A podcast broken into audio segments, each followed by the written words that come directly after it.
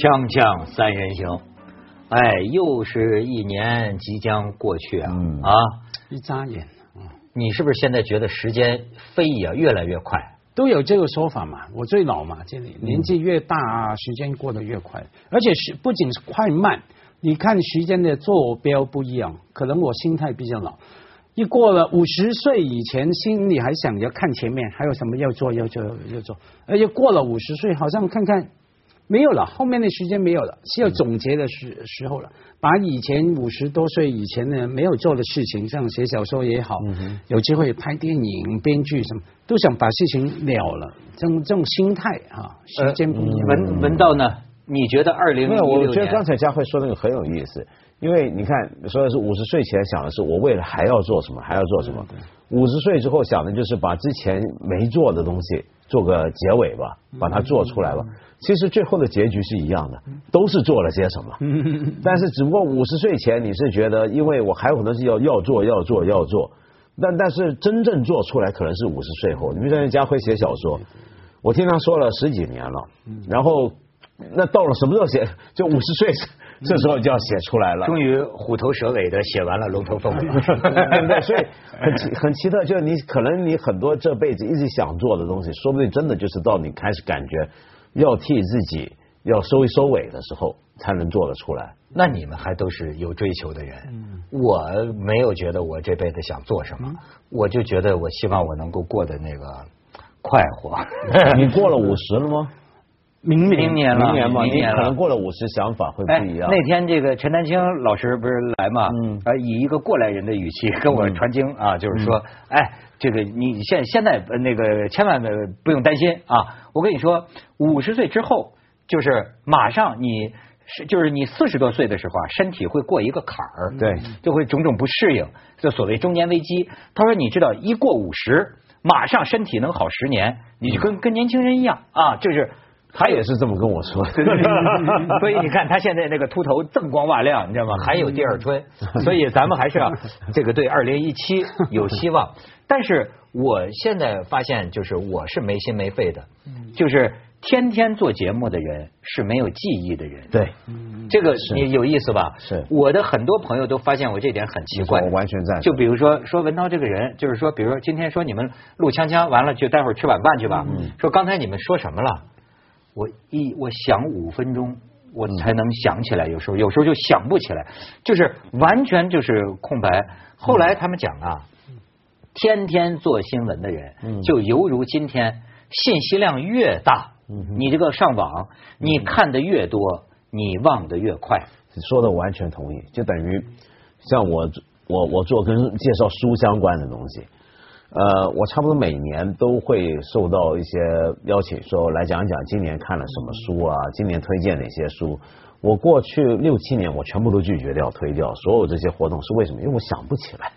对，我真的是想不起来，因为第一，你我看书的话，那是古今中外尽量杂着看，但就算有时候去年看的书，我会忘记这是去年的书，对，太容易了。包括做时事评论，叫你年度总结，我是要花好一番功夫才想出来，那我觉得这太花时间了。所以我现在你就你比如说今天说要来总结，我是不知道怎么总结的，哎我会忘记的。所以你知道，有时候呃，记者采访就爱问说，哎，今年的节目里边，你印象最深的是哪一集？哪季的？我说就是今天这一集，真的是不，你就是完全忘记了，而且呢，就是连这个流年，你比如一说二零一六，他们说这个快过去了，你回顾一下，回顾一下，我觉得。什么都想不起来，嗯。好像是发生了很多。我我觉得，哎，咱从情绪上讲吧，我觉得二零一六，我好像在个人情绪上比平常的年份啊比较多这个惊涛骇浪，就是惊涛骇浪的这么一哦。呃一年。是吗？呃，对。你，说情绪还是你的经历？呃，当然跟经历有关，嗯。但是实际上引起来的这个情绪状，你看我记得情绪，比如说某一年，我记得过得特点儿背，你知道吗？就头头碰着黑，这个我有印象。但是你说那年流行过什么，也发生了什么，我需要提醒。哎，所以我可以给你们提醒一下，你有时候看见一些个信信息，也许能够勾勒出来你二零一六年的记忆，你可以看看。你看，这是新周刊评出来的年度汉字，刷刷刷刷刷，是吧？说人人都是刷一代啊，刷微博、刷微信、刷淘宝、刷外卖、刷网剧、刷直播、刷票房、刷流量。我刷故我在，这是他的一个年度汉字啊。然后你再看下边，你看这是刷刷屏，现在就是全全民刷。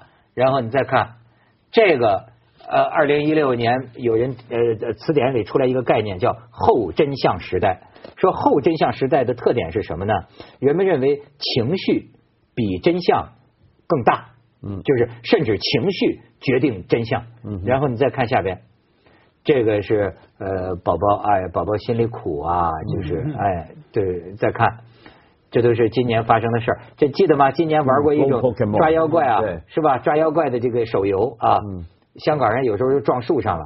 这个是呃流行话题，葛优躺，葛优躺，北京瘫，北京蹲什么的，葛优躺。然后你再看，这个是今年的这个也是拍皮酱嘛？拍皮酱不是去年的吗？但是今年出了一些事儿，比如说跟罗胖什么的，一千两百万投资啊，什么广告卖了两千万呐。这个拍皮匠的出路在哪里啊？哎，又被广电总局好像警戒啊什么的。再看，这是思聪少爷啊，这也是网红，这就表示也都是今年的一些流行词啊。再看，这是这是什么？你知道吗？想起来吗？洪荒之力嘛，洪荒之力，委员会。哎，来看，嗯，然后今年也有一些语言上又有新的变化，新的革新。今年流行词儿除了什么老司机呀？还有一个就是全都是套路，全都是套路。再往下看，这也是今年呃这个王健林说出来的。先定一个能达到的小目标，比方说我先挣他一个亿。对，先定一个小目标，挣他一个亿。来，你再看这个还有吗？哎，就没有了。王健林怎么肚子出来啊？那手啊，想起来一点没有？没有，我每年到这个时候有个工具能够帮助自己的，就是微博嘛。有时候会真的会忘记，因为我像文文道一样，有时候会有一些媒体朋友啊来说，哎，你总结一下吧，个人的也好，年度看的书、电影啊都好，那都忘记了，然后就微博就这样看，所以自己发的微博哦，那等于是你的日记，是不是？你等于回顾一年的日记啊，看看，而且图片你看，哎。真的，我见今年啊，也是因为这样要要评评评点的盘点的理由，就再重看自己这一年的微博，都忘了，完全的啊，我去过这里吗？我今年五月真的在开车在河掌村吗？啊，完全忘了，转头就忘了。可是那东西很好，你的记忆啊，其实不是忘了，你是我们都知道被其他的记忆来掩盖。住了，或者说把它先因为某些理由把它放在大脑的某个点。要重新召唤起来也也好，像我今年其中一个有意思的盘点啊，就是台湾的媒体打来嘛，找两岸三地的人来谈来选年度关键字，然后呢，他们选了一个，然后还票选给网民票选，结果出来了，可是我觉得都比不上我选的那个好，更准确。你选的什么？啊，先说他们呃选出来是什么？好像专家评选出来是一个苦。痛苦的苦，就说很苦啊，特别在台湾啊，很痛苦，生活指数、工作不好，什么政治变动动哈。然后那个网民呢，选出来就是变，变迁的变，change 改变的变，就是苦跟变这俩字儿都是年年都可以的，没错啊。那我选的字最好，可是我后来也后悔了，还可以更好的。我选的是什么？更准确的裂，分裂的裂，裂开的裂。爆裂的裂，哎，不错，我觉得很很好。在香港，我们都知道那种紧张的情况哈。美国也是啊，因为大选造成人员分裂。英国脱欧啊，呃，英国脱欧，对对对。裂啊，然后台湾啊，两岸的紧张啊，等等哈，那种裂。那我后来在想呢，假如给我重选呢，还除了烈以外呢，可能有一个字，可能更适合的是什么帮。崩盘的崩，崩崩崩崩裂崩裂啊，崩裂其实也相关啊，崩解，因为那更要看宏观了，全世界，你看现在全世界，意大利什么总理下台，南韩的什么什么朴槿惠，对朴槿惠，那台湾乱七八糟，国民党崩盘哈等等，那我觉得说崩哈，然后这样随着这个领导的崩盘哈，然后人的信心嘛，对于比方说印度。的钱可以一夜之间说你对不起，那个纸币作废不能用等等，完全没有信心了。然后我觉得裂或是崩才是最好的。可是没有用啊，曲高和寡，没人投我一票，结果是变艰苦，都都不好。太俗了，这俩。对啊，对啊，对，太太还是崩和裂。呃，文道认同哪个？我觉得崩跟裂都很好啊。嗯。不过我坦白讲，我很少想这种事儿，就是因为因为我真的是一个丧失掉，我可能比你还严重。我是丧失掉那种年度时间感的人，所以我过去这么多年来，我是一个嗯，因为我没有，首先人家跟我说今天礼拜几，我是不知道，因为对我来讲，我每天都一样。然后今天是过年了，我也不知道。我是一个圣诞节，我所有的大家放假的日子，对我来讲，我都是正常的一个轨道，继续继续在走，所以我完全没有这个感觉。那么，而且我特别不会。年度回顾、月底回顾，我们做，除非我们是商务，我们要做计划案或者怎么样，要不然的话，我根本没有机会去想这个事儿。因为我一我一想，我总是觉得不知道该怎么想，因为我不是记性不好、太不好的人，只是我觉得所有这些事情，今年到底重不重要？今年是个怎么回事？这个可能得必须要看你从什么角度来看。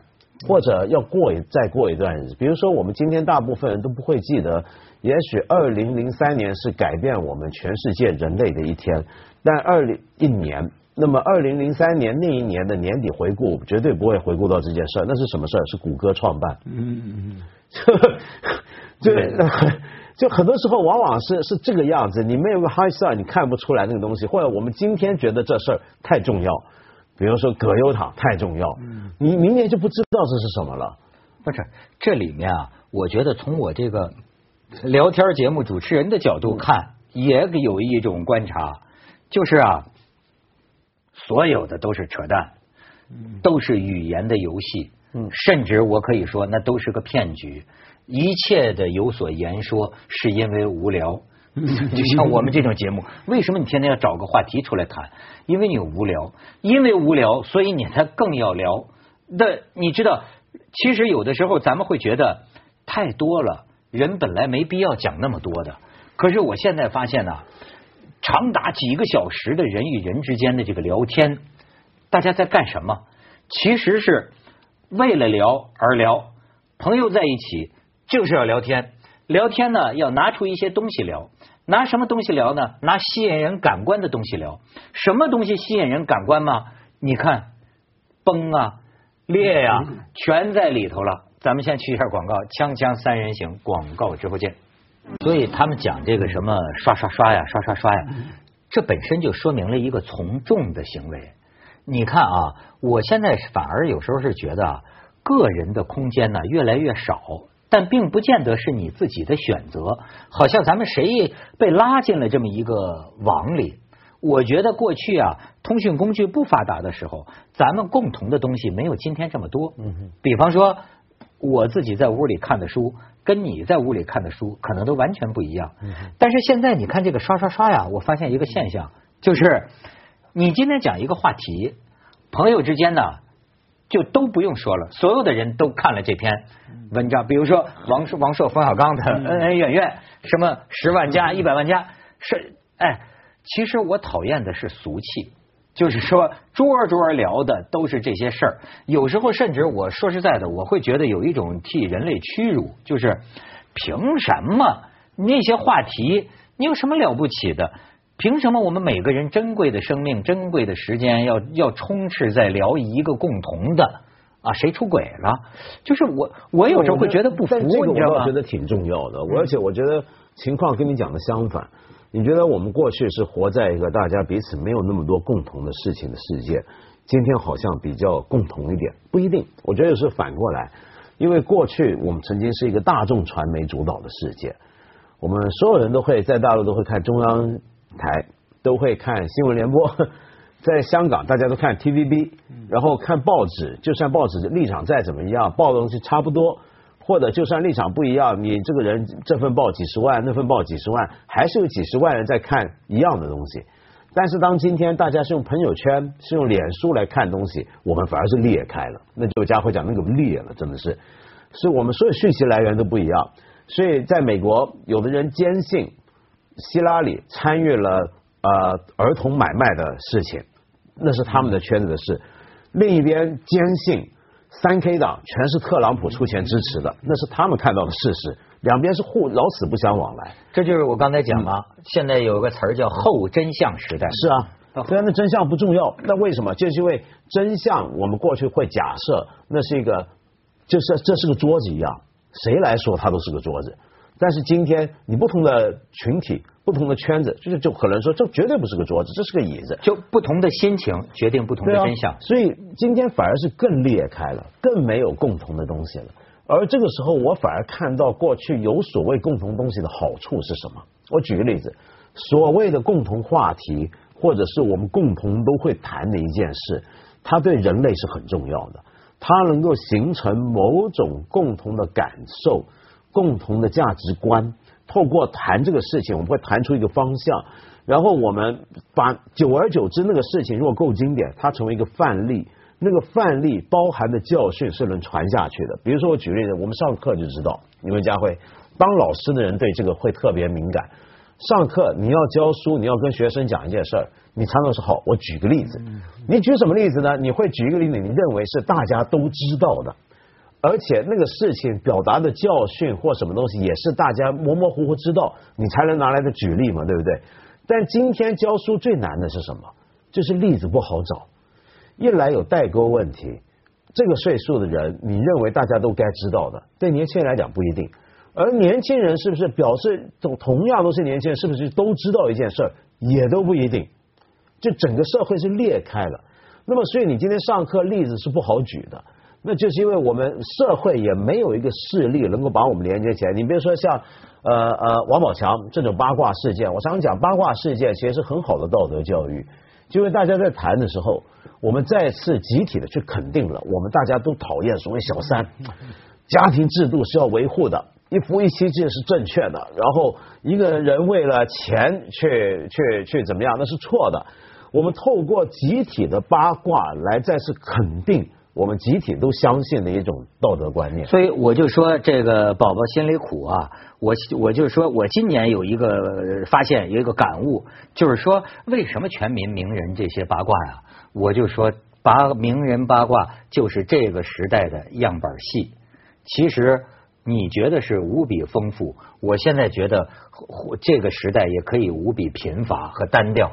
这个来来去去那几样，我们当年在这个四人帮那个时候，嗯，呃，全国呃电影院来来回回放的就是八个样板戏，没错，拍成的没有别的选择，一遍遍的看八个样板戏，你觉得够贫乏够单调吧？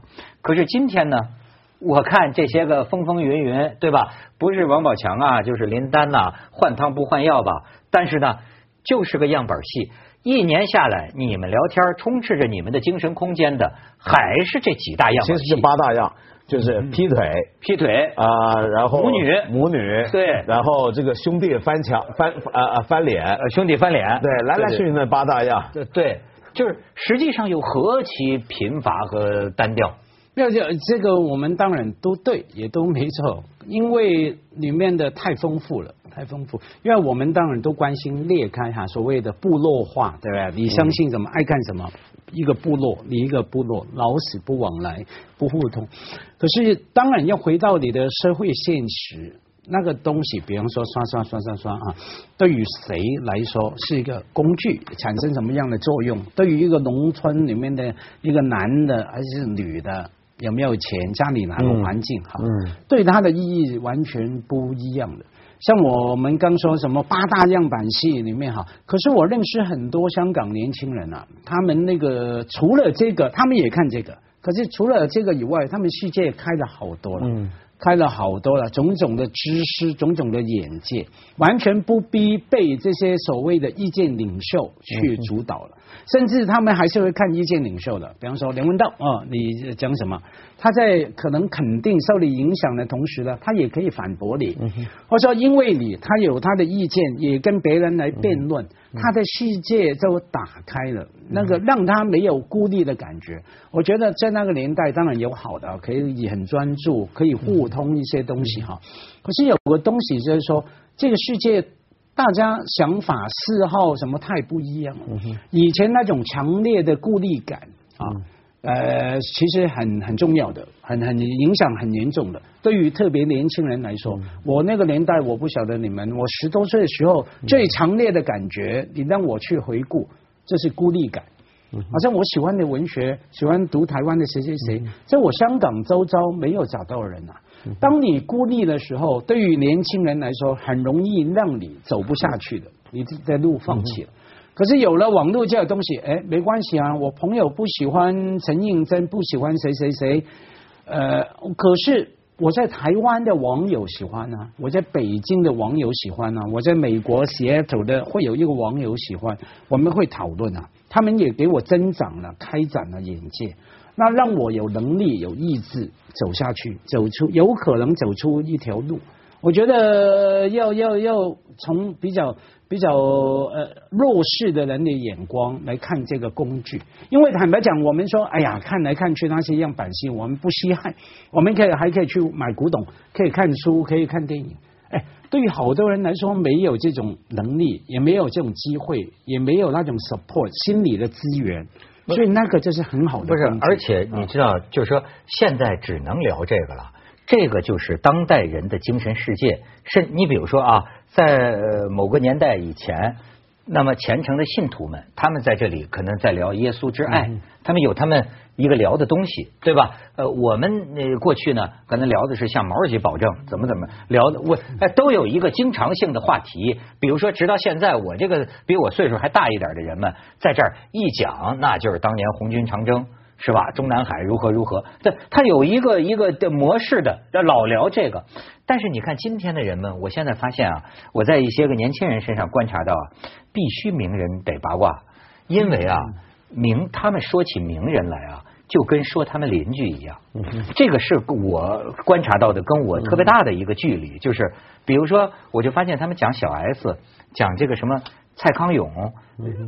我就我觉得很有意思，因为当我讲起成龙的时候，我认为他是离我很远的一个人，你知道吗？但是我现在发现很多年轻人啊，他对这些综艺节目上的言谈和梗啊了若指掌，这就是他的交际语言。你如果不聊小 S 昨天在家里做了个什么面膜，你如果是呃闺蜜。那你可能就没法接接接话茬儿，你这他是这么名人，就像是他的身边的一个人。天涯若比邻，哎，真的是锵锵三人行，广告之后见。咱们在这儿这个假装这个操心人类未来嘛，那么我也就有。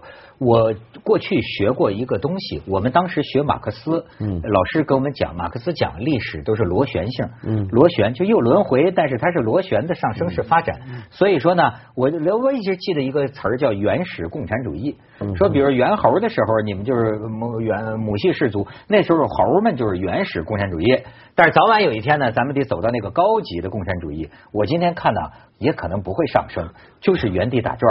我现在就觉得，就像你说的，圈子这个互联网社交媒体圈子，不同圈子之间呢，可以完全拉黑的，没有共同语言的，甚至没有共同认定的事实。就像文道说的，这个所谓后真相时代，就连对于事实真相，圈子都不同了，情感不同了，我们认知不同。我就觉得啊，这个将来未来会不会又回到那种部落型的社会？会啊，我我觉得很有可能。就怎么咱们会回到当初？就那种就越来越分离啊，这是一个；还有一个就是后真相时代，就是说情绪代替真相了。你就注意到今年以来的文文化上的一个趋势，就是说啊，把一个明明是灰色的、宽容度很高的世界，嗯，非要说成是黑白分明的、水火不容的世界，这样就能得到最大的叫好和流量。嗯，远的如特朗普。近的如他们讲的很多微信公众号的写法，你知道几百万的人受这种文风的影响，就就你而且这吻合了网络上这种啊，要不就打死你，要不就捧死你，就是人们越来越习惯这种非黑即白，你死我活，这都让我感觉到要回去啊。嗯，他不是走向一个更文明、更宽容、更慈悲的未来啊。很难说，我觉得这个。这个我还很难讲，将来是不是原地打转，是不是回到过去？我只能觉得，就因为我很久以前我也说，我们社会的部落化但是部落化是否表示就是一个必然的趋势这么下去，也不一定，也不一定，就很等于很多人认为未来的讯息来源肯定都是脸书的群体、微信的群体。